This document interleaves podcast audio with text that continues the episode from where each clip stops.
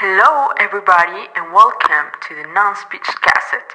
Today's topic is the tape of the triangle. Hola, mi nombre es Fátima Martínez y es un placer poder presentar este podcast llamado The Non-Speech Cassette, donde hablaremos de temas con un alto grado de importancia dentro de nuestras vidas, vistos desde una perspectiva muy diferente o nueva.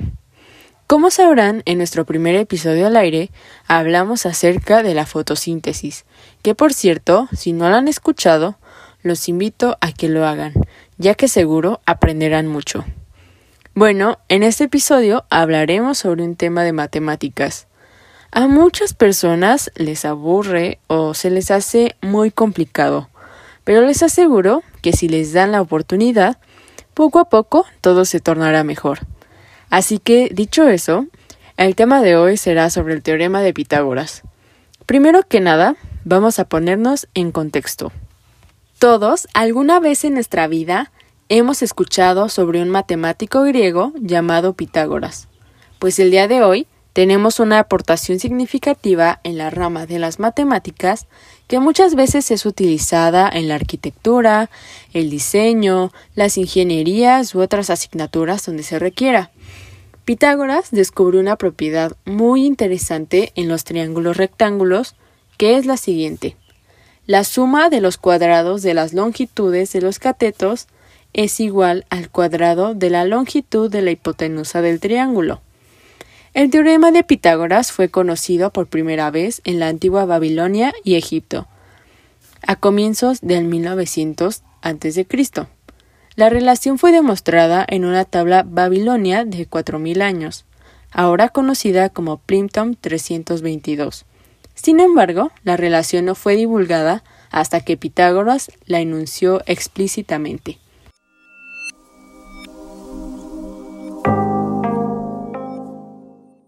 Pitágoras vivió durante el siglo VI a.C. en la isla de Samos, en el mar Egeo. También vivió en Egipto, Babilonia y el sur de Italia. Pitágoras fue profesor y filósofo.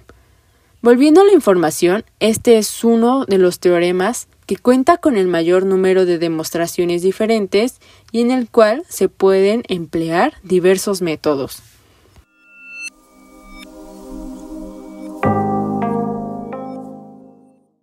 Si te ha gustado el contenido que te he compartido hasta el momento, te invito a que me sigas para que te mantengas al tanto de los nuevos episodios que se estarán subiendo muy pronto. Así también te invito a que escuches mis episodios anteriores que seguramente te van a gustar.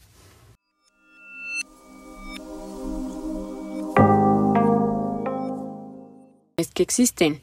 Estas, de forma semejante, se dividen en cuatro categorías que son las demostraciones algebraicas, las demostraciones geométricas, las demostraciones dinámicas y por último las demostraciones cuaterniónicas. Enseguida las describiremos individualmente. Las demostraciones algebraicas son aquellas donde se relacionan los lados y los segmentos del triángulo.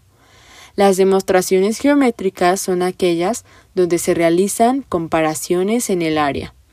Las demostraciones dinámicas son aquellas donde se emplea la fuerza y la masa.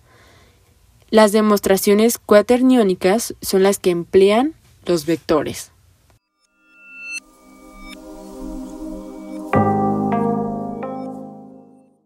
Con toda esta información que es muy importante, vamos a ver una forma muy creativa, pero al mismo tiempo asombrosa, sobre un artista que empleó este teorema en su trabajo y ahora es un proyecto muy reconocido.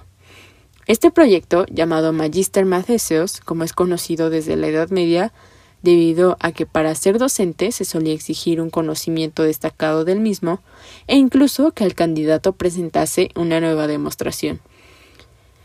Forme parte de nuestra cultura y que por lo tanto aparezca en sus diferentes manifestaciones como las artes plásticas, la literatura, la música, el cine, la publicidad, les da paso a un nuevo material en el aspecto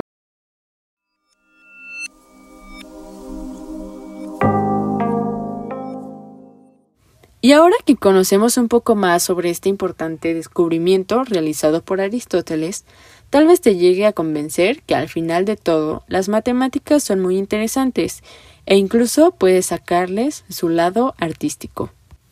Recordando un poco lo que vimos en este episodio, es importante que conozcamos un poco acerca de este tema de matemáticas, que es uno de los principios más conocidos que fueron planteados por Aristóteles. Los invito a que escuchen mis otros episodios, ya que de seguro encontrarás temas muy interesantes y dando un pequeño adelanto a mi siguiente episodio, hablaremos sobre algunas de las más importantes civilizaciones antiguas. Mi nombre es Fátima Martínez y esto fue The Non-Speech Cassette.